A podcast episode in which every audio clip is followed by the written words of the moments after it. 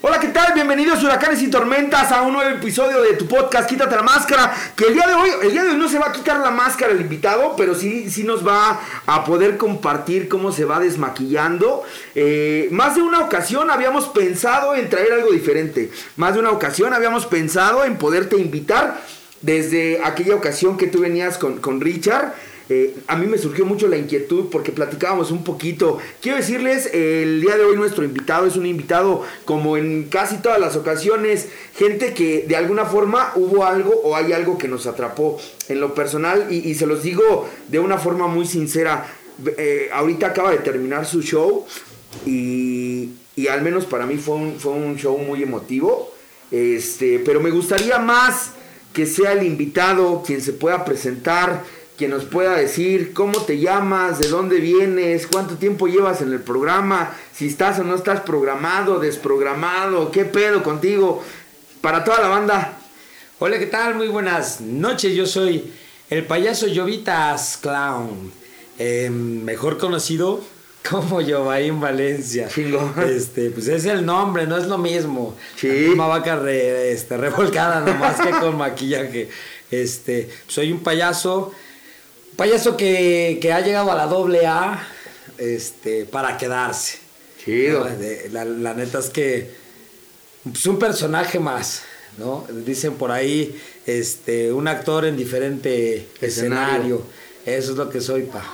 Qué bueno. Eh, hoy, hoy para mí es un, es un gusto poder tenerte eh, aclarando y dejando muy claro el, el, que tú nos hayas hecho eco a la invitación de formar parte de esto. Este proyecto empezó justamente con algo que yo escuchaba ahorita ahí arriba. Darle un poquito de esperanza a la persona que está por llegar, pero también trabajando con la gente que ya está, ¿no?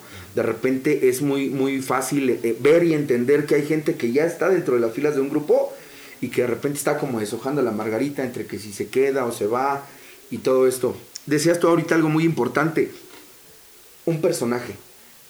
Y eso creo que dentro del mundo de Alcohólicos Anónimos, muchos de nosotros, eh, y me incluyo, me formo hasta adelante, hemos tomado como, como, como algo, no sé si necesario o innecesario, el tomar un personaje y con el que nos ponemos una máscara, ¿no?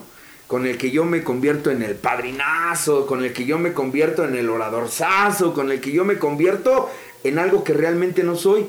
Y, detrás de todo eso, detrás de ese personaje, pues hay un individuo, hay un ser que en algún momento también tuvo la necesidad de acercarse por primera vez. Hoy, hoy, hoy yo estoy muy emocionado por poderte tener con nosotros. Eh, quiero, quiero darle las gracias a toda la gente que, que, que de alguna forma hizo posible el que tú pudieras estar aquí porque anterior a que viniera Ricardo yo no tenía el gusto de conocerte, pero a consecuencia de, yo ya había visto ahí una entrevista, yo ya había visto ahí por ahí algunas cosas que, que, me hicieron sentir como, como ese clic, ¿no? Para decir, me gustaría que el payaso viniera con nosotros. Hoy no te quitas la máscara, pero te vas a quitar el maquillaje. Y quiero decir, creo yo que para, para en el mundo de, de los payasos, el quitarse el maquillaje también es algo bien importante, ¿no? Sí, mira, eh, se, cree eh, o, se llega a pensar, como en esto que estamos viviendo, ¿no? Una máscara es la que te tapa el rostro, pero en el mundo del payaso es al revés. El maquillaje y la nariz te destapa, o sea, hace que te hace más tú. Claro. El, ser clown, eh, la palabra romántica, no en inglés, pero sí tiene un significado, ser clown es ser tú mismo. Entonces, el maquillaje solo es como un ritual para poder exagerar quién eres. Solamente exageras, pero no dejas de ser tú ni, ni juegas a ser otro. Más bien te atreves a ser más idiota, más feliz, más triste, más enojón, solamente potencializando, ¿no? Como en el caso de los alcohólicos. Entonces, tiene mucho que ver. Este, a mí me encanta, ¿no? El decir soy alcohólico y soy payaso, porque es lo mismo, ¿no? Claro. Este, nada más que con maquillaje. Qué chingón, qué chingón, eh, Giovanni, que, que, que, nos acompañes. Yo voy a hacer lo propio. Vamos a, a, quitarme, bueno, yo me voy a quitar la máscara. Es la primera vez que, que el invitado no se quita la máscara. este, pero va a también tener su, su, su, su toque, ¿no? Hoy, hoy quiero agradecerle a toda la banda que ha hecho posible el que el podcast esté siendo lo que es. Eh, quiero, quiero antes de, empezar con esto, eh, mandarle un saludo a Ivonne Bravo. Ivonne Bravo nos ha estado escribiendo y se ha puesto en contacto con nosotros para, para pedirnos un saludo, para decirnos que está presente personas, y esto me llama a mí mucho la atención, personas que no son adictas, personas que no están en recuperación, que están viendo el podcast que de repente buscan también un poquito de refugio en algo, ¿no? Eh, también eh, agradeciendo al apoyo de Marisol Martínez, desde hace varios episodios nos había estado diciendo, ¿sabes qué onda con mi saludo? ¿Qué onda con mi saludo? Ahí está Marisol. Y, digo, ya para entrar en tema, Jovain, ¿cuánto tiempo llevas tú en este pedo de los alcohólicos? No, pues bien poquito, apenas ocho años. no, mames. O sea, digo, a veces este, esta creencia de decir es poco tiempo o es mucho tiempo es subjetivo. Y, es relativo. Hoy, hoy que, que, veniste con nosotros aquí a la clínica a, a, mostrarnos lo que tú sabes bien hacer, a mí me dejaste cosas muy chingonas, pero más que hablar del show, más que hablar del espectáculo, más que hablar de, del artista, porque a final de cuentas es un arte el que tú haces, el que tú desarrollas, el poder platicar hoy con la persona, dejando de lado el personaje y, metiéndome más con la persona, diciendo, ¿cómo fue que empezó en tu vida el tema del consumo? ¿Derivado de qué o por qué empezaste a consumir? Cuéntame un poquito acerca de eso. Pues bueno, antes que eso, sí me quiero atrever a decir que esta nariz que ves para el payaso representa el corazón. Y el corazón está en medio del universo, que son todos tus sentidos, ¿no? Quisiera dejármelo para hablarte con el corazón, pero no es necesario porque hoy traemos programa y el lenguaje del corazón así es cuando fluye. Entonces vamos a empezar a, quitarnos la máscara, en este caso yo, nariz aguileña. este, pues Jovain eh, conoce o entra al mundo de las drogas y del alcohol a la edad de 9, 9, 10 años. Este, soy hijo de alcohólicos drogadictos, mamá y papá, ¿no? Este, pues un mundo en donde es bien complicado porque ah, mi padre se va cuando yo tenía cinco años de edad, ¿no? Se va porque era un hombre violento, este, alcohólico, drogadicto, y mi madre se queda conmigo, ¿no? O yo me quedo con mi madre, lo cual, este, pues sí recuerdo que empieza a haber ahí una, una pequeña herida, ¿no? Ese lazo que había con el padre este, era fuerte y lo puedo sentir desde la infancia, ¿sabes? Esa necesidad, eh, te lo dice, te lo, más bien te lo digo con el corazón en la mano, este, yo recuerdo, ¿no? Ese dolor que, que, sentía de, de, la ausencia de mi padre y de incluso cuando fueron pasando los años, hacer culpable a mi madre, ¿no? Por, por esa falta, ¿no? Por tu culpa, por tu culpa, porque no aguantaste las chingas, porque no aguantaste. Y bueno, este, dentro de ese núcleo va, em, llego a la calle, conozco a la pandilla, yo vivía en aquel entonces en Xochimilco, ¿no? Eh, madre tenía que trabajar temprano, tarde, noche, y aparte pues había ahí religión, eh, mi, mi familia es cristiana, o éramos, ¿no? Este, y siempre fue como un cristianismo muy arraigado. arraigado y muy severo, donde lunes, martes, miércoles, viernes y sábados iglesia y domingo, ¿no? Si había un día que no íbamos, entonces llegó un punto en el cual de repente las saliditas a la calle, ¿no? Pues empezar a encontrar a la banda, los vecinos de la misma edad un poquito más grandes y que fúmale y que toma y, y empezar a sentir a esa parte de pertenecer, ¿no? A la pandilla, a, los que están allá afuera. Y pues así es como yo conozco la marihuana, el alcohol, ¿no? Y más adelante, pues un par de años más adelante, la piedra, ¿no? Y empiezo a vivir entre familia y calle, familia y calle, familia entre comillas, ¿no? Porque estaba cuidado de mi abuelo, mi abuelito, este, pues ese hombre que viene de Guanajuato, un hombre de rancho, un hombre de pueblo, cuidando a ocho ocho tías, ¿no? Y aparte a los nietos. Entonces sabrás, el ambiente es así como un ojo al gato y otro al garabato, ¿no? Y aparte la chamba, y, aparte la responsabilidad. Y aparte el cristianismo, ¿no? Porque si era como, si eres parte, si estás, pero no estás, pero vamos a intentar educarte, ¿no? Eh, no me voy a quejar nunca de eso porque me tocó un hombre fuerte, un hombre sabio, pero pues por lo mismo machista, ¿no? Entonces era muy eh, severo, por así decirlo. Drástico. Drástico, ¿no? Y mi madre, pues en su locura, ¿no? Porque pues alcohólica, drogadicta, llega a la religión y en vez de trabajar la enfermedad, pues se refugia en, en, en, el cristianismo. Yo siempre lo voy a decir, ¿no? Se tapa la botella, pero no se trabaja la enfermedad. Claro. Entonces la neurosis estaba todo lo que daba, ¿no? Un trato este, de locura, de locura, donde cállate, no puedes salir a jugar, no hay fiestas, no hay nada, ¿no? Y Jovain en ese entonces, Llovitas, este, por eso es que Llovitas se llama Llovitas, porque la gente que quiere mucho a Llovitas siempre le han dicho así, Llovitas.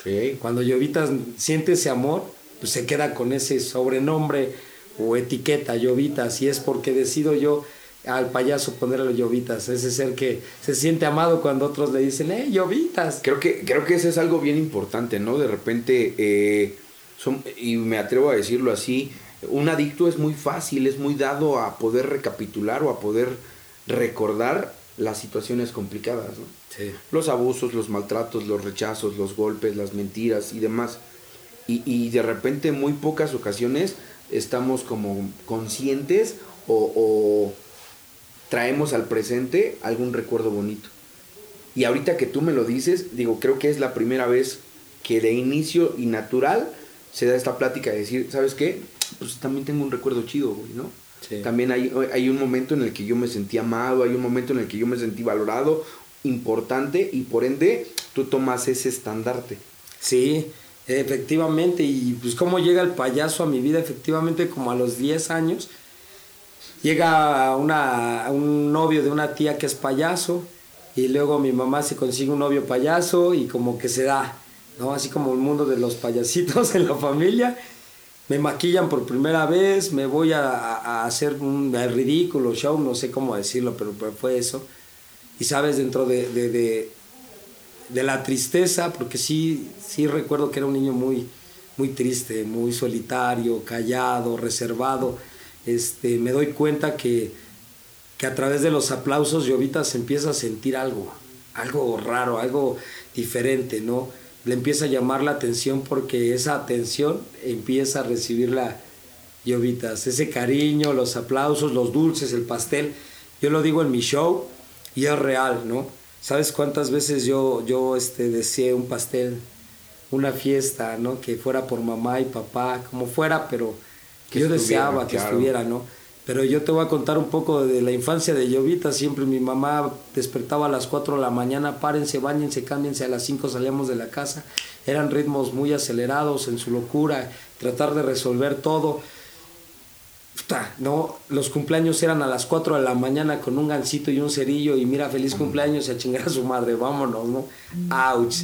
Este, yo siempre deseé un cumpleaños así con globos y y, regalos y lo paradójico que es el, que tú ahora, chingo de fiestas, chingo de eventos, muchos cumpleaños, muchos pasteles, y, que de alguna forma eh, eh, entra como a compensar, ¿no? Lo que en su momento no hubo. Sí. Y creo que es como lo que muchas ocasiones, muchos de nosotros hacemos inconscientemente. Pero, pero aquí, ahorita tú, tú hablabas de consumo, marihuana, alcohol, piedra, bla, bla, bla. ¿Cómo, ¿Cómo fue que empezó el consumo contigo? ¿Recuerdas tú tu primer consumo de lo que haya sido? Sí, pues alcohol en la, la primaria, ¿no? Este, con no sé si recuerdas que en aquel entonces reprobaban a los chavos, ¿verdad? Entonces había chavos, habían chavos que hasta estaban tres años más grandes que uno, ¿no? Sí. Entonces, este, pues esos chavitos ya tenían que haber estado hasta en la universidad, cabrón. ¿No? Honestamente. Ya con INE. Sí, no, y todo, ¿no? con INE, INAPAM. y sabes qué? Que estos mismos chavitos, pues, me empecé a enrolar con ellos porque era grato, era grato este, de repente sentir el apoyo o la protección, porque eh, yo sufrí mucho bullying desde, desde la infancia, ¿no? Se, se, acarreaba mucho eso hacia mi vida. El rechazo, el rechazo desde las demás personas. Hoy lo entiendo con programa, ¿no? Que todo, todo se va acomodando y hoy empiezo a comprender. Pero en, pues a esa edad no lo entiendes, qué está sucediendo, por qué la gente me rechaza, ¿no? El hijo de la señora de la intendencia, este, bla, bla, bla, bla, bla, ¿no? El, con mi color de piel humilde, este... Hablas. pues es que yo iba en una escuela de hijos de trabajadores de la UNAM, donde eran puros hijos de, este, pues de doctores, ingenieros, tipo colegio, ¿no? Y pues tuvimos la oportunidad de empezar la, la primaria y hasta eso. Muchos han dicho, qué, qué suerte, ¿no? Pues sí, pero... Sí, no. Sí, no, no, porque ese ambiente era rudo era rudo para la prole, para alguien como yo, ¿no? Además de la crueldad de los morros, ¿no? Porque, o sea, creo que todos tenemos muy bien identificado que un morrito en su inocencia al mismo tiempo también no tiene filtros para decir ciertas cosas. No, y se van como gordas en tobogán. Y hay un chingo de preguntas, hay un chingo de comentarios, cuando, cuando está, cuando no está, cuando está quién, festivales, fiestas, este término de ciclo escolar, ¿y por qué vino tal? ¿Y por qué no esto? ¿Y por qué no aquello? O sea, los morros, yo me incluyo, yo era de la banda sí. ¿no? ah, sí. Ahorita vas a ver. Es mi zapato. Con este zapato una vez maté un marrano, que no maté un adicto. que no mate otro. Que no mate otro, oye. no, pues fíjate que sí empieza a ser complicado. Y, y sí me gusta tocar este tema porque, ay, hoy lo veo, ¿no? En la juventud, entre broma y broma pues hay heridas de rechazo, de rechazo social, este, familiar, religioso, porque yo también recuerdo en esa iglesia cristiana donde me, llevaban desde pequeño, pues también había elitismo, ¿no? La, la, la, hija del pastor que se dedicaba a, los niños, a la escuela dominical, pues era agarrarte de, de, las patillas y órale, y le caías gordo por pobre, ¿no? O sea, por humilde. Yo sí me acuerdo, ¿no? Y, y es de, efectivamente, a veces toco este tema en el show.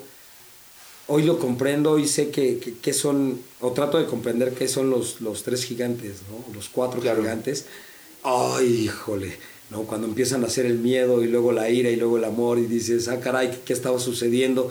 Pues un niño que empieza a, obtener ira por los comportamientos de, de, de personas mayores, de niños eh, de tu edad, y que dices, ¿qué está sucediendo? ¿Por qué el, el, mundo me trata así, no? O sea, con pedos si mamá está, no está, si está, este... En su de dudas, dudas.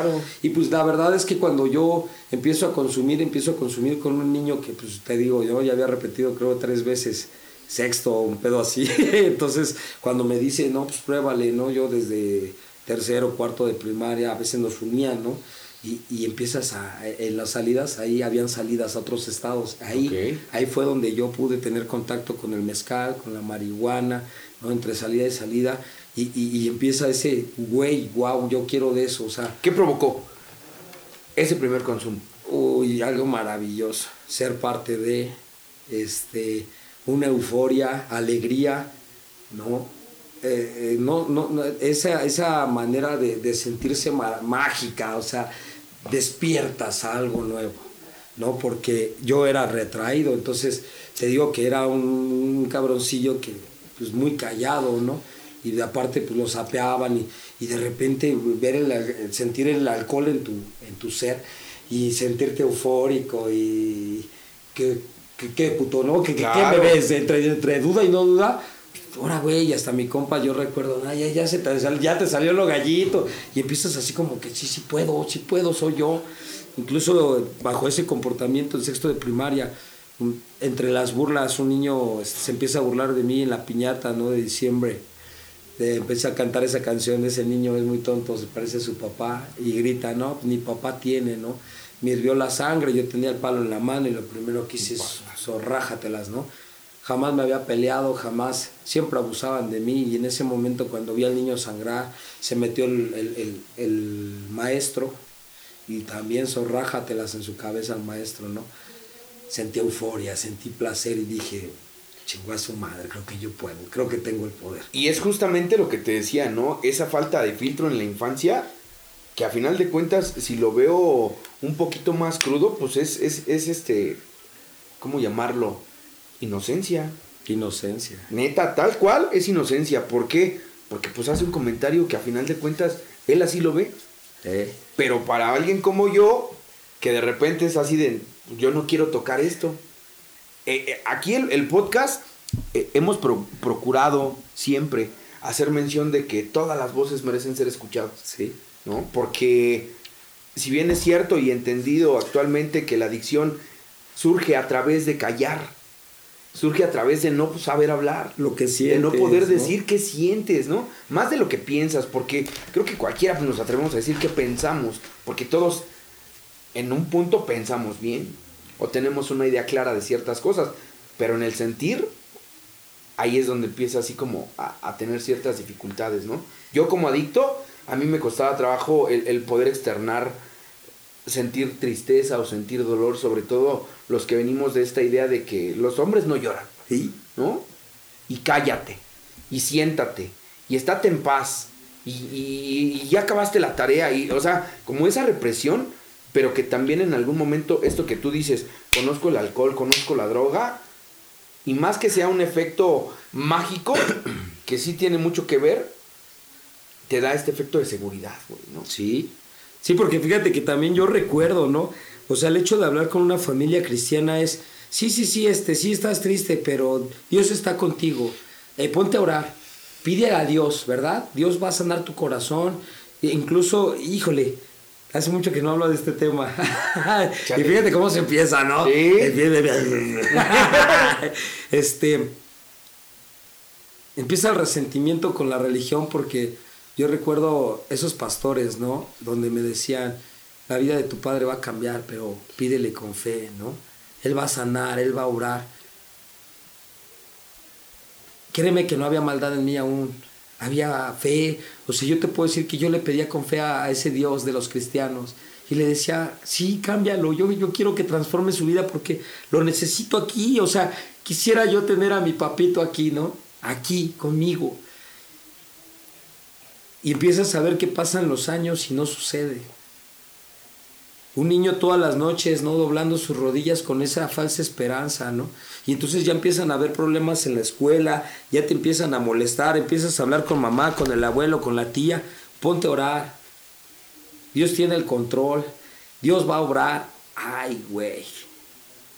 Pues ni obró porque mira, traigo el ojo morado, ¿no?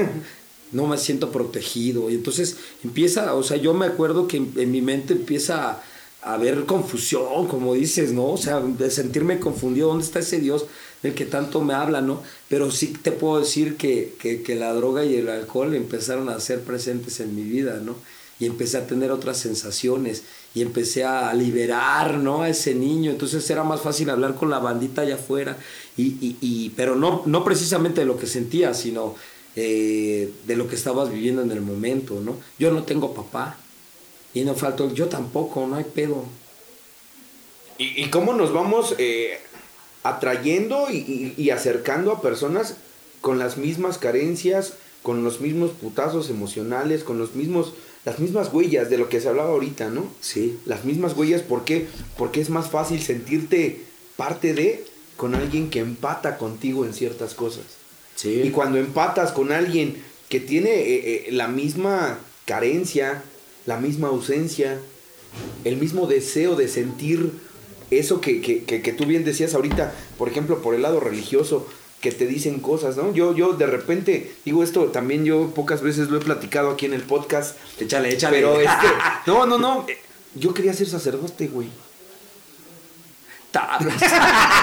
Neta, o sea, yo, me, yo, yo en algún momento escuchaba que decían que este, eh, la madre de aquel que quisiera ser sacerdote tenía ganado el cielo.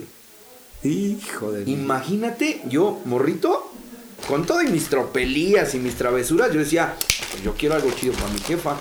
Entonces, si tengo que estudiar como este señor que todos los domingos me regaña, pues voy a hacerlo. Y, y, y, como que me empecé a querer adentrar a eso, pero digo, ya es otro pedo. Ahorita que tú decías, esta parte donde te venden una idea, sí de fe, pero también una idea que de repente no se ve llegar muy rápido. No, tarda, ¿no? Yo quiero confesarlo también. estudié para ser misionero cristiano. Yo estudié, estudié, estuve en una escuela que se llama Misión de Paz, como 3, 4 años, pero obvio, pues no podía dejar la marihuana, a mí me encantaba la marihuana, ¿no? O sea, 15, 16 años yo era bien marihuanote, disfrutaba ir a las tocadas de ska, de reggae, de punk, ¿no? Habla. Fíjate que quiero contar esto porque cuando yo conozco esa música, cuando conozco el ambiente punk, cuando por primera vez en un escenario escucho que esa canción que dice ni Dios, ni Dios, ni amo, y la gente se golpeaba, y yo empiezo a sentir esa, esa, esa euforia de decir, güey, yo soy de estos, y ahí te va, y pum, y le entras y no te lastimas y dices, huevos, creo que yo pertenezco, pero la otra parte de, creo que puedo ser ese niño bueno, creo que me puedo portar bien, creo que le voy a agradar a Dios, creo que sí voy a ser un siervo de Él, dentro de las promesas que algunos pastores me decían, ¿no? Hoy lo entiendo y qué cagado, pero eh, tú vas a ser un siervo de Dios, ¿no? Y tú vas a ser un siervo de Dios, no, y pues yo fumi, fume mota, y, y nale, activo, ¿no? Pues cuál Dios, cuál siervo, ¿no? Un pinche pastor ahí pegado al, al papel, al, todo, micrófono. al micrófono diario, ¿no? Este, la verdad es que dentro de esa locura, esa juventud, yo te puedo decir que mi infancia sí, sí, sí la sufrí, sí, sí anhelo o anhelaba tener una infancia, disfrutar como niño, ¿no? Disfrutar como niño y yo creo que cuando llega el payaso y veo que puedo disfrutar aún siendo grande esa niñez, ponerme a jugar con los niños, con los chavos, con quien sea como niño, me caso con ese papel, ¿no? Con, con, con ese personaje de ser payaso. Este, progresivamente, pues obvio, ¿no? Eh, te empieza, empiezas a crecer, eh, me cuesta, empieza a costarme trabajo el estudio, llega un tiempo que tengo que vivir para arriba y para abajo en la calle, ¿no? ¿Cómo este, llegas a la calle o por qué? Pues sí, pues por la falta de, de, de, de la atención de, mi madre, ¿no? Pues se hace cuenta que la corren en, a mi madre del cantón del abuelo, no se va conmigo y mi hermana, una, mi carnalita menor de que yo, cinco años, y vamos a un pueblo de Xochimilco llamado Santiago, y ahí llegamos, ¿no? Y ella se iba de novia con los sonideros, este, X, X y Y, ¿no? Porque sí. también mi jefecita merece respeto. Claro. no, pues es que hablar de este tema es complicado, ¿no? Claro. Pues a mí, yo, yo la verdad es que estoy acostumbrado, pero ciertas actitudes de mi madre sí resonaron en mi vida, ¿no? Porque era esa mujer que, que me prometió estar ahí, ¿no? Que prometió amarme, cuidarme y, y le ganó más un, un amor o 40 amores, bueno, siempre la justificación, ¿no? Es que Dios me dio la oportunidad, la aproveché, ah, mira qué chingona, ¿no? Y este, no porque ella no fuera o no tuviera el derecho de ser feliz, sino porque, pues mi hermana y yo nos quedábamos solos, ¿no? En esa vecindad, güey. Entonces empieza el miedo, empiezo a tener responsabilidades que no son mías, ¿no? Adoptar el papel de padre, de hermano mayor y, de protector. Güey. De protector. De protector porque esto que, que, que, acabas de decir es como, como, como algo de lo que generalmente hasta la misma sociedad, la familia te dice, no tienes que expresarte así de tal. Es así tu es. mamá, es tu esto. Y es tu hermana, ¿no? y la tienes que cuidar. Fíjate, sí es importante eso, porque sí me sentí así. No, él tienes, él debes, él debes. De repente te hacen sentir, pues bueno, sí es cierto, pues hasta me siento orgulloso de que soy ese hermano, pero solo tú sabes las angustias que viviste en sí, todo lo que hay detrás. No, todo. Y entonces, pues quieras o no, empieza el consumo a aumentar, porque ya empieza a haber un miedo más profundo, ya empieza a haber una responsabilidad, ya dices, chingue su madre, pues yo no pedí esto, ¿no? ¿Qué pedo? ¿Qué está pasando? De repente, pues ya me vuelvo el, el, el, ese hombrecito que tiene que trabajar y llevar al cantón este alimento, estudiar y para arriba y para abajo, ¿no? hasta que me desprendo de la casa y un día no regresé, güey, ¿no? Y preferí entonces empezar a vivir en la calle y empezar, ¿no? Mi, mi, mi, jefa decía que pues yo andaba en la casa de una tía que, de esas tías que siempre te acobijó, ¿no? Pero cuál, pues andaba cotorreando en la calle, ¿no? O sea, siempre, ¿no? Y, y, y de, desde ahí, ¿no? Me empiezo a enamorar de la calle, me empiezo a enamorar de la banda, de la pandilla, ¿no? por lapsos regreso al cantón con la jefa, ¿no? Y pero pues ya empiezas a crecer. Yo recuerdo que ella puso unos puestos de ropa americana, ¿no? Y entre ellas su locura, pues toma, te dejo tres a ti. Ulala. Chido. No, pues chido, porque empieza a haber dinero, ¿no? Mujeres, rock and roll y drogas en exceso, ¿no? En la adolescencia, entonces, pues darle. Yo, yo siento que es esa parte de la culpa, ¿no? Que los jefes siempre han tenido, de que sí sé que la cagué, pues toma, ¿no? ya, este... Sí, a, a, en consecuencia de, de, de, sentirme mal yo con lo que yo hice o con lo que no hice, quiero compensar de esta forma. Y creo que eso es algo que, que, que muchos de nosotros como adictos, y, y llega un punto en el que tenemos bien identificado. Y es a través de la culpa que yo sé o que yo conozco que puede sentir mi mamá, mi papá, mis hermanos, que yo empiezo a hacer un pasadito de liana, Ey. que yo empiezo a ocupar la culpa en, en que sienten ellos en favor mío Ey. para consecuentar o una conducta, una actitud y, y de esa forma poder hacerles creer que lo que yo hago hoy en día es en consecuencia de lo que ellos no hicieron o no dieron. Sí, sí. No, y pues ya sabe los estudios, ¿no? Pues la jefa siempre, yo pagué la escuela, ¿cuál escuela? Madre, si la terminé en el INEA, ¿no? Y luego este, ¿no? Y luego volver a empezar la prepa, ¿no? Porque hasta eso esa tía de lo que yo te comentaba, pues siempre ha sido de esas tías que ha estado ahí. Y estudia, y estudia, y estudia, ¿no? Y así pasa tiempo hasta que me enamoro de una chiquita My Love, ¿no? Y dentro del cristianismo también ahí la topé y se volvió mi amiga. Ella estudiaba en la facultad de, de economía, no la que hoy es mi mujer. Sí. Hace 15 años, llevamos 15 años juntos, pero pues es donde comienza la locura, ¿no? Porque yo pues, siempre en el consumo, aún siendo cristiano, te soy honesto, ¿no? Era chido dar talleres de, de payaso, incluso yo daba talleres para, para chavos y chavas cristianos, y este, pero pues los fines de semana, en la noche, pues, unas Gallitos, pachequizas, claro. unas chelas.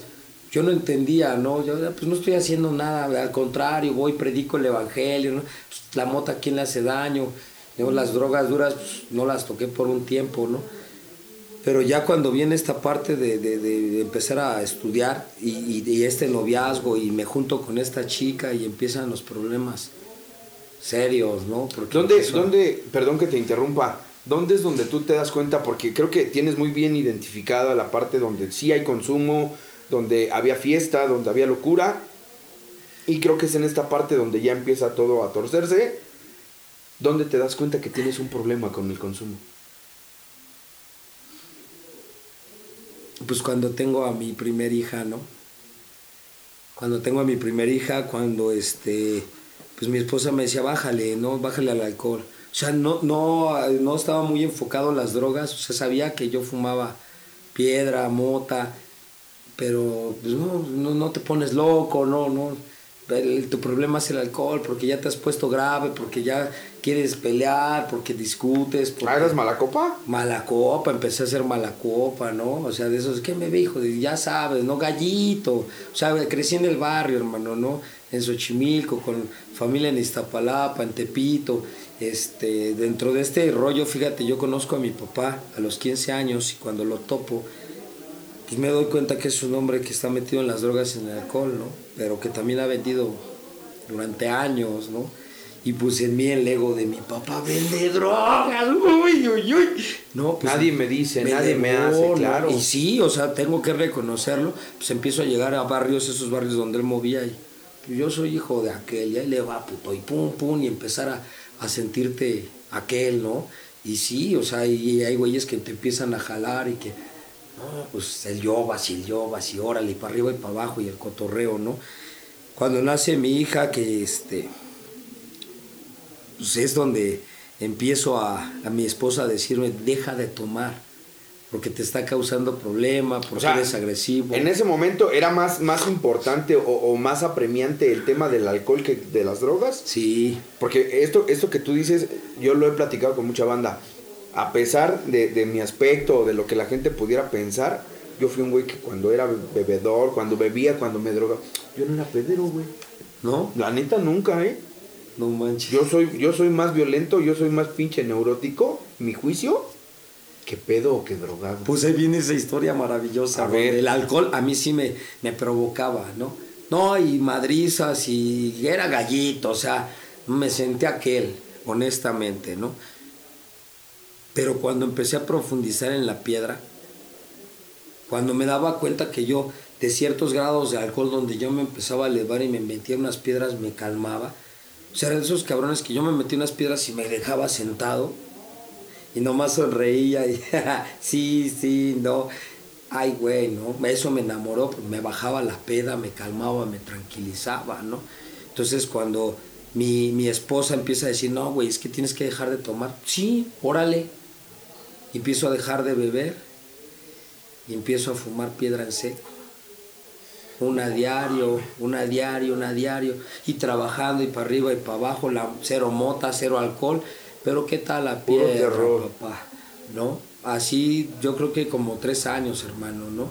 Y generando y haciendo, terminé mis estudios, estudié la licenciatura en Artes Escénicas y Circenses en el IMBA, en Bellas Artes.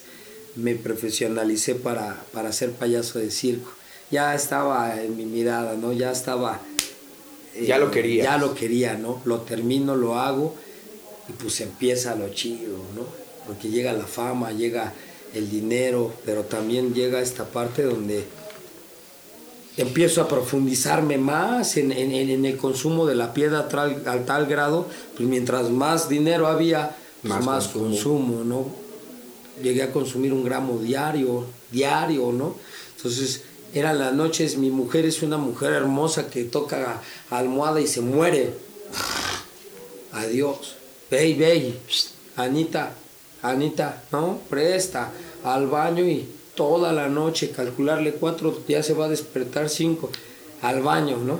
Me acostaba yo bien paniqueado, bien torcido, y nada más oía que se paraba al baño yo me encobijaba, ¿no? Durante dos, tres años así, hasta que empieza ahora sí a perderse eh, esta parte de, de ya no las 4 de la mañana, ya son las 9 de la mañana ya estás con los ojos pelones y quieres más actitudes, dinero, acciones, el descontrol, ¿no? Y ya empieza la inestabilidad, ahora sí a profundizar, ¿no? En la enfermedad, a decirle, ¿sabes qué? Mira, la neta es que ya me descontrolé, ya no puedo parar de fumar. Y empieza esa historia, ¿no? Una mujer que pues fuma en el baño, pero relax. Pues órale, chido, ¿no? O sea, ya qué te voy a decir si siempre lo has hecho, pero mira, güey, pues es que tú me dijiste que dejara de beber y pues no más, o sea, por dejar de beber, mira ahora cómo estoy. Sí, porque eso fue lo que sucedió, pero el, el, adicto es bien abusado, siempre quiere echarle la culpa a los demás, difícilmente se hace responsable, ¿no? Sí, obviamente porque justificas la conducta, es más fácil culpar a alguien más para poder decir, pues tú fuiste quien me dijo tú fuiste. Si hoy estoy aquí, fue porque dejé de, beber y, eso es como muy, muy, pienso que hasta muy perverso, ¿no? Sí. La neta. Sí, porque somos enfermos, hermano, ¿no? Hasta dónde va nuestra mente retorcida y... Y creo que es, es, algo de lo que muchas veces, eh, digo, nosotros nos han escrito tanto en, en, TikTok como en Facebook, como en, en los comentarios de, de YouTube, eh, situaciones de un adicto que manipula. Oye, ¿sabes qué? Mi hermano no puede dejarse de drogar, dice que los grupos no sirven. Hace rato, este, se puso en contacto conmigo una hermana y me dice, ¿sabes qué? Mi hermano vomita sangre, defeca sangre, pasa esto, lleva no sé cuántos internamientos, tiene 36 años, no ha parado de convulsionar. Y a veces el, tenerlo tan presente, el tenerlo tan así, y, dice ella, y me echa a mí la culpa de todo. ¿Cómo, cómo, cómo, o qué decirle a alguien que está viviendo una situación así? Porque obviamente la culpa, eh, todo el ambiente familiar, psicosocial y demás cosas, provoca que, digas, ¿cómo le ayudo? ¿Cómo le ayudo? ¿A ti cómo, cómo, cómo te pudieron ayudar? Oh, qué pregunta tan más fuerte. Pues, a ningún adicto recién llegado le gusta esta historia, ¿no? Porque efectivamente, ¿cómo llega la ayuda? Pues perdiéndolo todo, ¿no? Toqué la fama, toqué los cielos de la fama, ¿no? El dinero, las riquezas, lo tuve todo, todo yo en algún momento fui tan, tan egoísta, egocéntrico, altanero para decir yo pude. Aún haber, habiendo salido de, salido de la situación en la que yo me encontraba desde la infancia, lo logré. Yo no necesité de nadie, ¿no? Este, ¿Cuántas veces no le grité a mi mujer si quieres y si no? Mira, vámonos, vámonos ¿no? Fíjate, un día me dejaron a, a, a, a, mi, a, mis, a mi pequeña, ¿no? Estaba yo ahí, eran 7 de la mañana, ella se tenía que ir a chambear. Y hasta eso me dijo, no, pues encontré trabajo, me tengo que mover. Se salió temprano, ¿no? Yo ya traía unos gramos. Dije, va, vamos, la voy a hacer de desayunar. Empecé a fumar. Y a fumar, y a fumar, y a fumar. Y mi pequeña, papá, de desayunar, comer. Llegó a las 5 de la tarde y yo no podía hablar. Yo estaba en un estado crítico. Mi esposa, no, ¿qué te pasa, güey? ¿De qué o qué? Si quieres, si no, güey, ya no, o sea, así no. Mira, vamos a hacer una cosa, bañate y te, te llevo a algún lugar para que te relajes, te alivianes. Centro de Integración Juvenil, que lo que me quedaba más cercano allá a mi domicilio. No, déjame las acabo. No mames, yo vas, o sea, es tu familia o la droga en él, pues traigo unos gramos, traía un chingo. Yo sí me acuerdo, ¿no? La bolsa llena y varias pipas. Y ahí estaba mi moto y me dijo, no, pues entonces a chingar a su madre. Me subí en la moto, me puse el casco. Todavía recuerdo a mi hija, ¿no? Cómo agarra las rejas ahí en el patio. empieza a llorar, a gritarme, no te vayas, papá. No te vayas. Hijo de mi vida. No, pues sí lloré, porque sí lloré, pero dije, mira, me las tengo que acabar. Yo quiero fumar.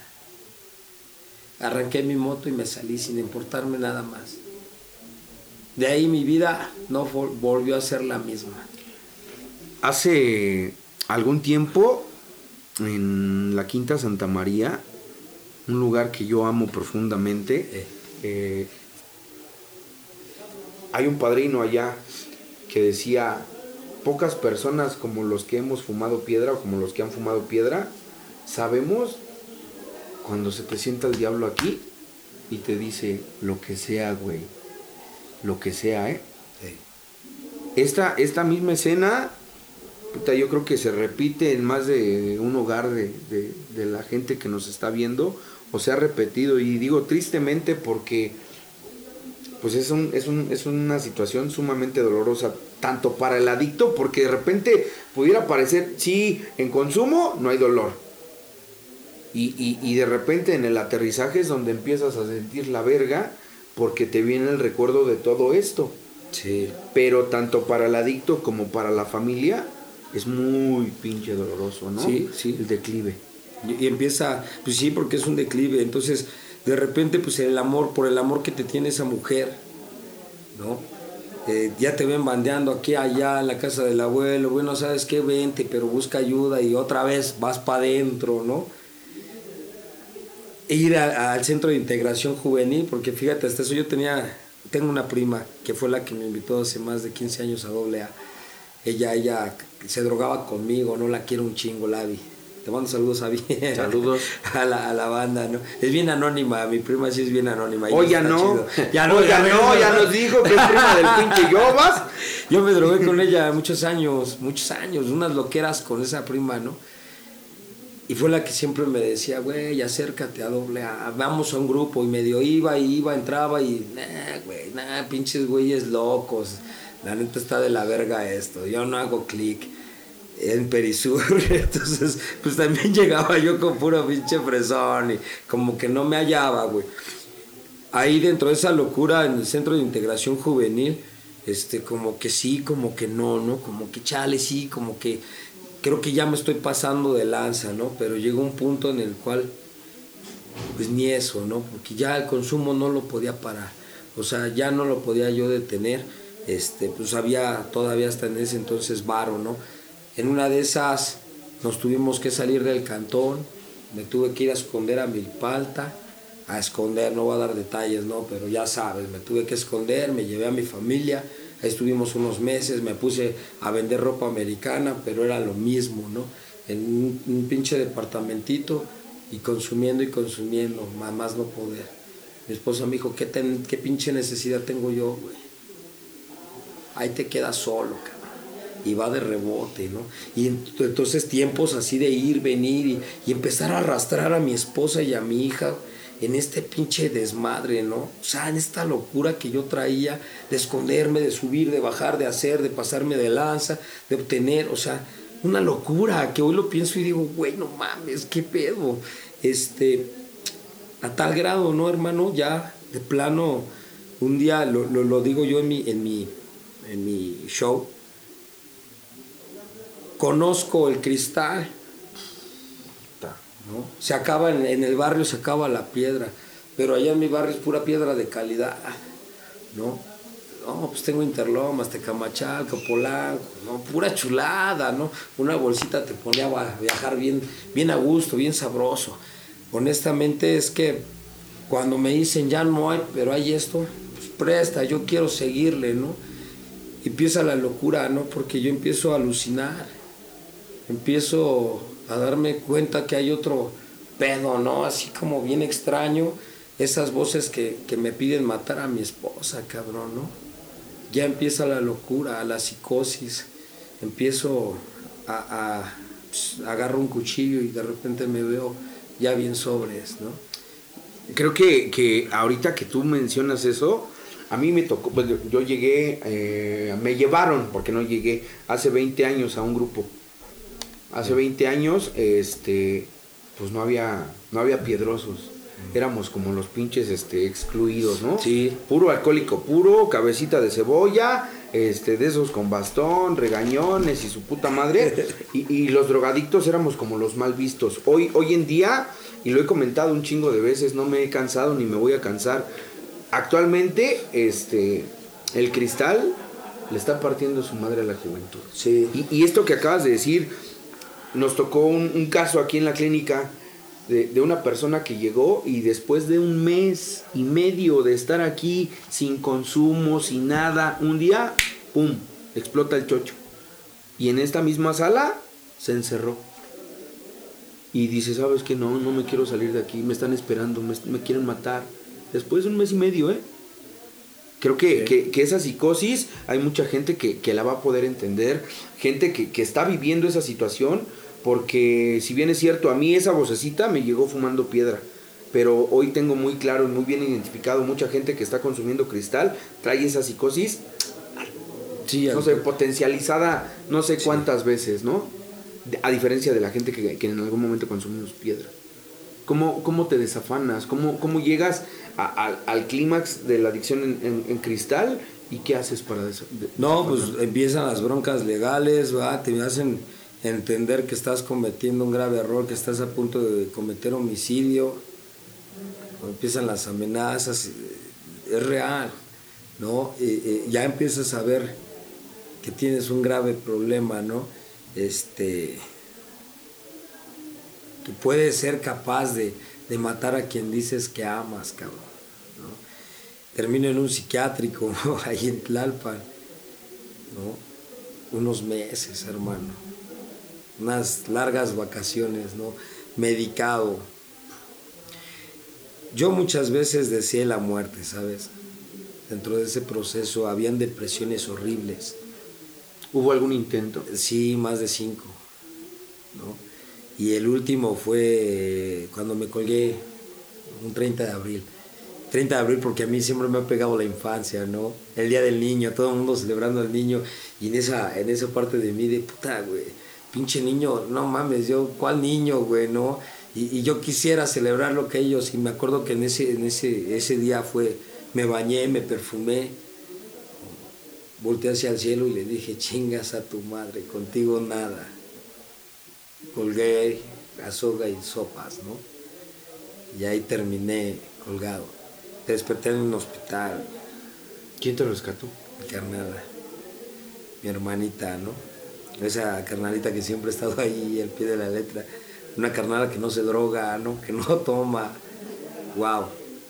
Por ahí he, leído textos, ¿no? Donde dicen, somos del mismo padre, ¿no? Vivimos la misma situación, yo adicto y ella no, pues algo, algo similar, ¿no? Eh, aquí es donde entra esta parte que reconozco que soy un enfermo mental y emocional.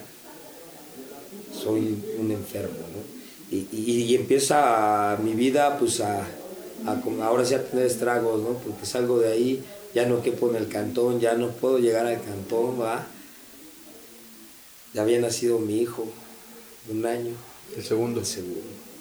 Todo ese proceso, ¿sabes? O sea, fumarte los pañales, la leche, no poder parar.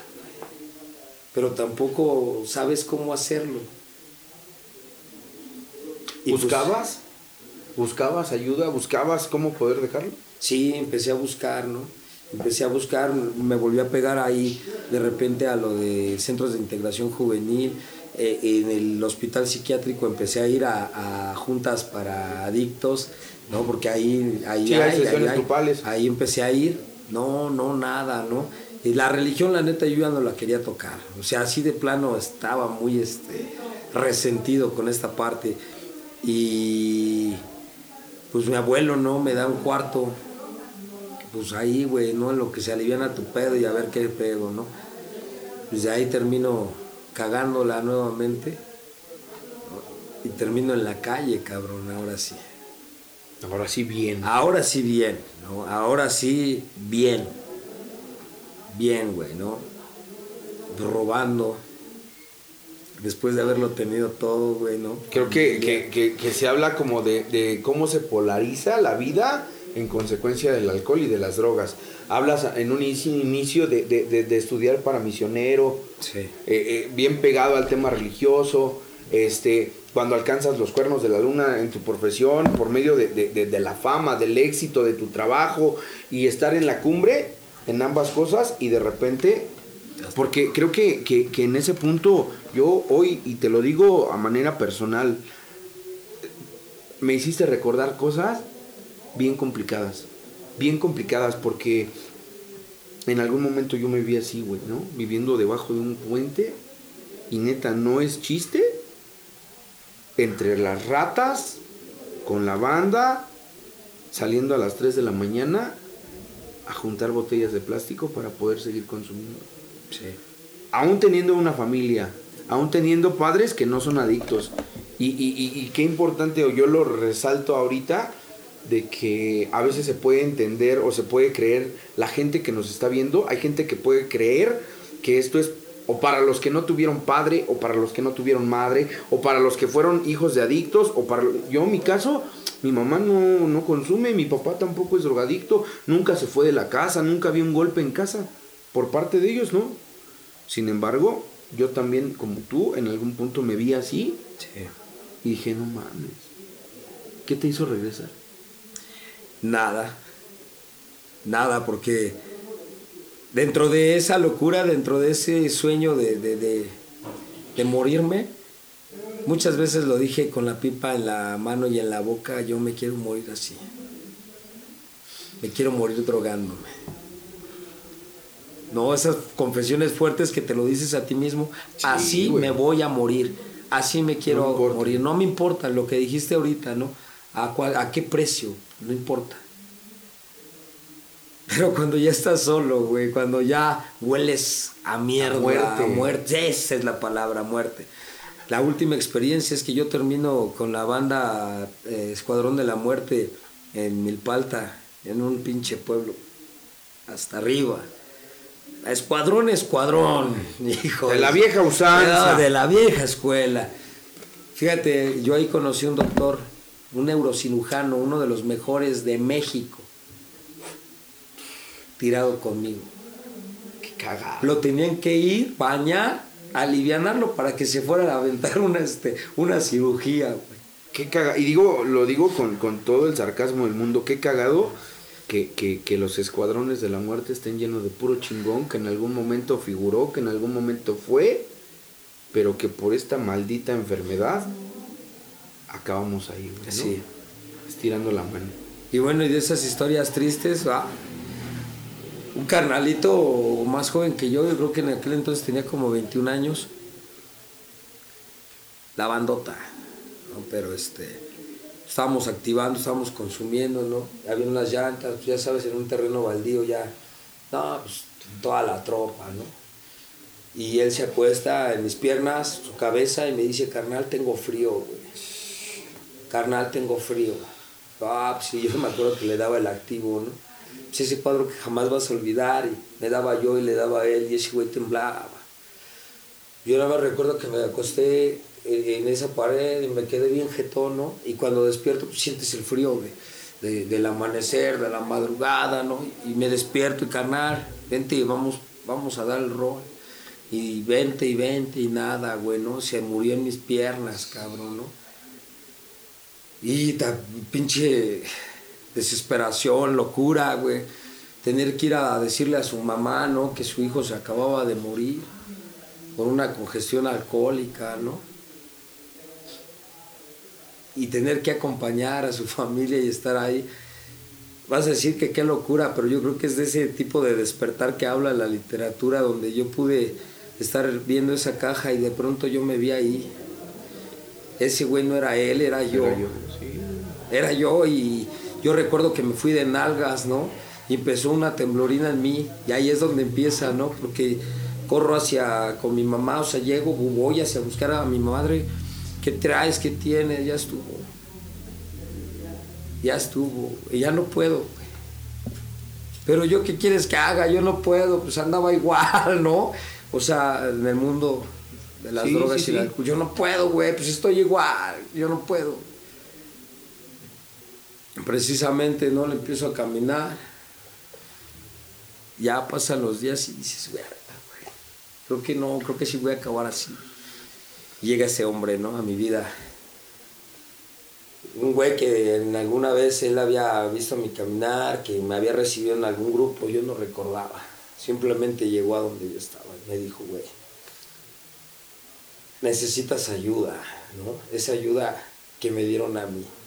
Antes, antes de llegar a ese punto, porque ya más o menos empiezo a entender como para dónde va hay un punto en el que en la canción que, tú ocupas en tu show, yo ahorita se lo decía a un carnal, en, el internamiento que yo tuve en la quinta, yo escuché y escuché esa canción, la del adiós de un alcohólico, ¿no?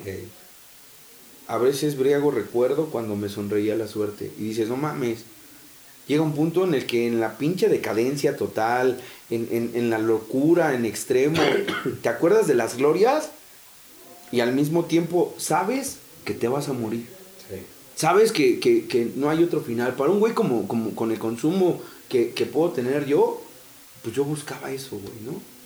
Y cuando ya lo empiezas a ver aquí, que ya te, te respira en la nuca la muerte, dices, no mames, ya, o hago algo, o de verdad sí me voy a morir.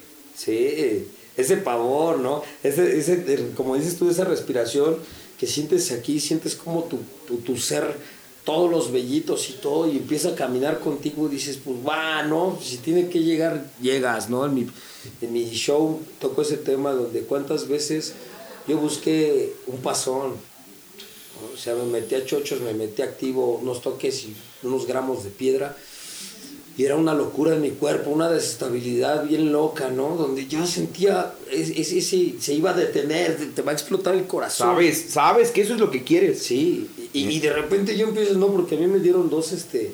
Parálisis. Parálisis, ¿no? Yo empezaba la boca a irse chueca y dije, a huevo, en una de esas sí ya va a llegar pero también todo puto, no, no, no, no me voy con los masajes y no me quiero quedar chueco y la neta, ¿no? Porque ya empiezas a ver, ya te ves al espejo y dices, ay, joder, pinche madre Mira, yo, sí, yo he sido así, ¿no? Llegué a pesar 48 kilos. O sea, la banda que me conocía, ¿qué te pasó, güey?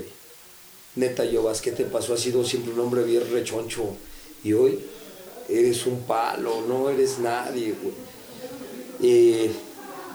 Buscas ese pasón y no llega, no llega, ¿no? Nomás sientes como se te van muriendo las pocas neuronas que te quedan, ¿no? O sea, a tal grado de ponerte la pipa y empezar a babear. A babear, que se te salga la baba. Todo. ¿No? Que te empiece a andar del baño y no, te controles. no controles. O sea, un estado ya crítico, no físico, mental. Y no sabes si llega a ese, ese punto. O sea, no, no te imaginas si un día vas a cambiar. Y lo das todo. Todo. Dices tú, llega esa persona ¿Y qué sucede a partir de ahí? Pues me invita, ¿no? Me lleva a un centro de rehabilitación, el, principio de una nueva vida con mi padre Lalo Correa, ¿no? Lalo Punk, y lo tengo que decir porque fue mágico, esas son mis palabras, es inexplicable porque pues obvio yo no iba a llegar a la quinta. no, güey, pues es la neta, o sea, pero voy a esto, los tiempos son perfectos los lugares se los acomoda, para, o sea, hay un lugar para cada personaje. Ya está destinado, ya está puesto. Algo que a mí me dijeron y, que ahorita eh, empato contigo cuando dicen el correo de Dios no se equivoca. y te hace llegar a donde tienes que llegar. Ay, ay, porque pues yo traigo esa línea, ¿no? Del punk, del reggae, del sky, revolución y arriba Zapata, anarquía, sí, sí, sí. Y entonces llego con un padrino que dice, revolución. Ay, no mames, qué loco, güey. Y me enamoro A de ese cabrón. Me enamoro de su esencia, me enamoro de su forma de trabajar en ese lugar. Dije, wow, este güey es grandioso, ¿no? Y empiezas a escuchar sus, su, su- o sea, experiencias y clic, y clic, y clic, y pum, puente, puente, puente, ¿no? Y empiezas a engancharte. Por eso te digo, cuando es para ti, aunque te- tú digas que no, ¿no? Y, y ahí me engancho, ahí me quedo, y empiezo a vivir, ¿no? Donde las visitas fueron escasas, nulas. Empiezas a darte cuenta que nada más se trata de ti, que tienes que empezar a cambiar tú, a observar, ¿no? ¿Qué está pasando contigo? O sea, como muchos, pues el encierro está cabrón, ¿no? Más un alma libre que le gusta estar para allá y para acá, lo pones en contención y se vuelve loco. Loco. Yo, yo me volvía loco adentro, ¿no? Ya no aguantaba a los cabrones con los que convivía diario, ¿no? Los primeros, los guardias, ya, ya, sáquenme de aquí, ya. Hasta que llega un punto en donde empiezo a entender, ¿va? Y mi padrino me dice, date, date un show aquí, un show. Sí, ya viene el aniversario, pues, sobres. Y, y me aviento un show, ¿no? Y de repente me dice, ¿sabes qué? A- aviéntate una obra de teatro con la banda. Puta. Va. Y entonces él me empieza a, a volver la esperanza, ¿no? A devolver, mira, güey, usted es Ánimo, payaso. usted es payaso, güey. no, o sea, no tiene que recordar también que tiene un don, un talento, y que se le fue dado para usarlo, no para tenerlo ahí de recuerdo, ¿no? Y él me lo decía, ánimo, hijo, porque a través de este payaso vas a llegar a muchos. Entonces, cuando empiezo dentro de ese proceso, ¿no? Pues ya termina, dos años difíciles. No creas que, ay, no, Sí, dos no, de repente mucha banda eh, especula y tiene como esta idea de que a partir de que llegas tu vida va a mejorar, va a cambiar y no es cierto. La neta no, es cierto. Yo, yo se los he dicho a la banda y con mucho respeto hoy lo sigo manifestando. La recuperación sabe a culo porque no necesariamente Ey. va a suceder como esa magia de que un día llegas al, al grupo, al internamiento y sales y tu familia te dice gracias mi pendejín, ¿no? No, no, el güey. reclamo constante, ¿no? El, el- el estarte echando en cara y champando todas y cada una de tus pinches tropelías. No, pues ese abuelo, ¿no? Cuando yo regreso le digo, tira paro, no tengo dónde vivir. Ni No hay. tendrás, mi chavo, ¿no? Usted no es mi hijo, usted es mi nieto. Ay, pero usted no, y cámara, lléguele, ¿no? Te llegas a resentir, pues como de que no, Claro. ¿no? Pero después entiendes y dices, gracias, me decías una pregunta hace rato, ¿y cómo fue? Pues a través de que me cerraron las puertas. Yo tengo que decirlo así, ¿no? Mucha familia, yo sé que va, interna su chabelote, sale y otra vez y se vuelve un ciclo. O se droga y le dan un cuarto y pues ahí lo tienen. Bueno, sí, pero ¿qué hacemos? Es mi hijo, ¿no? Y cuando a mí mi esposa me dijo, mira, mira mi, mi hermoso, precioso, chingar a su madre. Cuando mi madre, dentro de su locura, también dijo, yo no puedo chingar a su madre. Cuando mi abuelo me dijo adiós, cuando mis otros ocho tíos me dijeron, no tienes familia, bye bye. Fue cuando pude, pude tocar fondo, pude experimentar, ¿no? Lo que es estar muerto en vida y necesitaba volver a, a nacer. Y en ese lugar fue donde volví a nacer, ¿no? Obvio, termina el proceso y empiezo a, a ir a mi grupo diario, ese grupo que es Perisur. Hijos, porque ahí, ahí donde ese padrino me fue a recoger fue el que me dijo, aquí. Pero ¿por qué? Si yo soy pobre y soy prieto. y- Aquí. Aquí. Bueno, y tuvo que pasar casi tres años para recuperar a mi familia, para volver a estar con mi esposa, con mis hijos. No ha sido fácil, lo vuelvo a repetir, ¿no? Con mi payaso llevo trabajando dentro de doble a tres años. Pues ha sido un proceso largo, ¿no? Eh, nos hemos encontrado en este camino, ¿no? Ah, tú lo hiciste por fama, prestigio, créeme que no. No, eh, creo que eh, te lo decía hace rato, ¿no? De repente encontrar donde empata la necesidad y el gusto, la necesidad y el placer, la necesidad y el don, porque si bien es cierto, Hoy yo tengo muy claro, en algún momento yo también me acerqué a la cristiandad. Hubo gente que me dijo, güey, tú tienes para hacer un chingo, güey, ¿no? Yo, yo hoy, sí, hoy en la mañana recordaba como, como muchos de esos episodios. Cuando el pastor de la iglesia donde yo iba me decía, es que tú tienes potencial para hacer un chingo, güey. Y, y, para una persona que está en consumo, que está viendo su vida perdida, es bien complicado entender que sí hay una razón de o para. Sí. Mi familia, una tía que ojalá que un día vea y le diga a la hija de su pinche madre cuántas veces me anexó, pero que ella al mismo tiempo me decía, es que tú vas a hacer algo, güey. O sea, tú, a ti Dios te dejó aquí para algo. Es bien difícil de, en ese momento creerlo y sobre todo buscar cómo explotarlo. Para, para ir aterrizando, para finalizar esta parte, eh, creo que esto que tú dices del de, que es lento, es gradual, es complicado y es un proceso en el que no todos quieren. ¿no? Hace, hace tiempo el Botas allá de los cuartronados decía, todo el mundo quiere ir al cielo, pero nadie se quiere morir todo el mundo busca, busca como ese momento de, decir, no mames, estoy en la cumbre de mi, de mi, a lo que me dedico, güey, ¿no? El momento más chingón. Pero nadie quiere vivir el proceso, ¿no? Porque el proceso duele, porque el proceso pesa, porque el proceso va en contra de lo que yo... Yo no quiero ser drogadicto, güey. Yo no quiero tener que estar todos los pinches días de mi juventud encerrado en una sala de, de alcohólicos anónimos escuchando locura y a veces es más fácil y se toman caminos que aparentemente son más cortos, pero que al final de cuentas van a traer más dolor, más locura, más incertidumbre y que te van a alejar de lo que en algún momento tú llegaste a considerar que te estaba salvando. Porque fue lo que yo viví.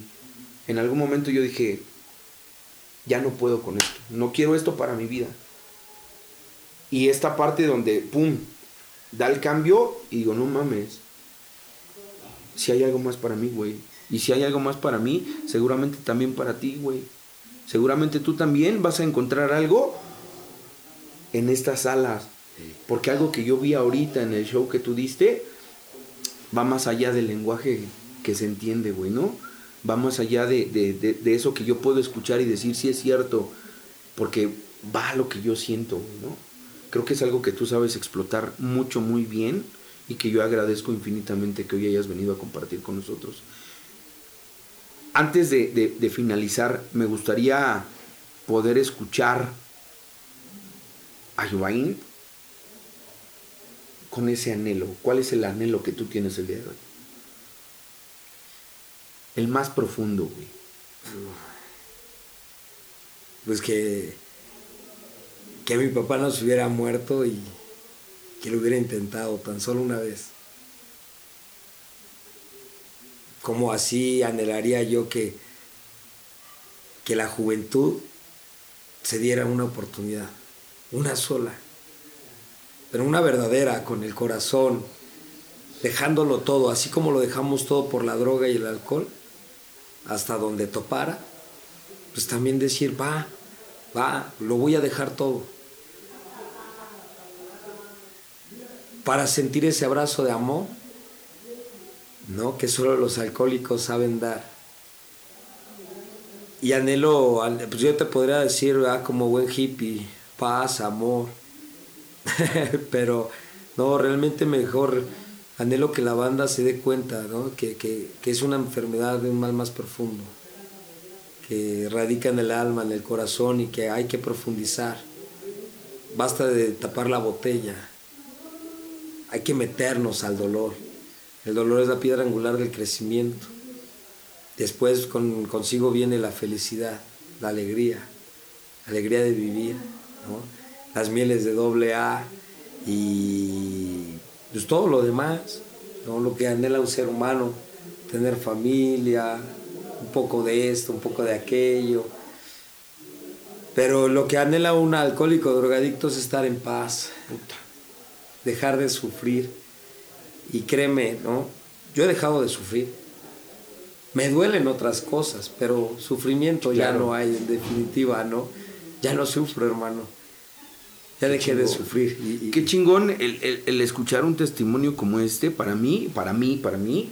Y, y, ojalá que mucha banda a través de su computadora, de su teléfono, pueda experimentar lo que ahorita yo estoy sintiendo, ¿no? Esta emoción de decir, güey, aquí es donde se une el espíritu, el alma, la mente y se pone en pausa un chingo de cosas solamente para poder permitirte sentir, güey, ¿no? Lo bueno y lo malo, lo oscuro y lo claro, lo chido y lo culero. Sí. Y eso, y ahorita bien lo decías, solamente lo tiene un alcohólico. El entendimiento de decirte, sabes qué, güey, yo te entiendo lo que estás sintiendo, güey. Yo entiendo lo que estás pasando, pero déjame decirte algo. Por mucho que hoy te estés sintiendo mal, por mucho que hoy sientas que no puedes, güey, si hay esperanza también para ti, güey, ¿no? Tú en algún momento también puedes ser un payaso. Y, no me refiero a, maquillarte, sino a, la experiencia transformadora de la que tú me estás platicando, güey, ¿no? De, haber estado en la calle a, vivir hoy transformando vidas, güey. Y digo transformando vidas, hoy yo me quedo y con esto me despido con lo que yo vi que hiciste en mi banda. Más de uno que yo veo aquí todos los días empezó a, a darle la vuelta y a mostrar la parte que casi no queremos mostrar, la que siente, la que duele. Es el lugar adecuado entre lágrimas y risas para poder soltar lo que eres. Antes de terminar, Giovanni, me gustaría que tú le pudieras decir a la banda lo que tú quieras. Hoy yo no te quiero inducir a nada. El mensaje que tú quieras dar de esperanza solamente. Híjole, pues va a doler, pero te tienes que abrazar. Abrázate. Es momento de que empiezas a sentir, que, que, te escuches, que, que sepas de dónde viene ese dolor y que lo puedes entregar, que ese ser superior está dispuesto a ayudarte a sanar. Pero Él no lo va a hacer solo, o sea, tienes que ponerte a disposición y, yo siempre le digo a la, banda, no parece locura, pero cuando un ser humano se abraza, se abraza con esa necesidad, ese amor, la magia pasa. Lo espiritual empieza a llegar en tu vida, no pierdas la esperanza, no pierdas la esperanza. Muchos eh, igual y, me ven y me conocen y saben, no, si ese vato es un milagro, ¿no? Este, yo ya no podía hablar bien, no, no coordinaba, escuchaba voces, esquizofrenia. Soy un milagro, ¿no? del Dios de los alcohólicos, así te lo pongo. Tal vez seas alguien que se ha resentido con ese Dios, de los cristianos, de cualquier religión, espérate, hay otros.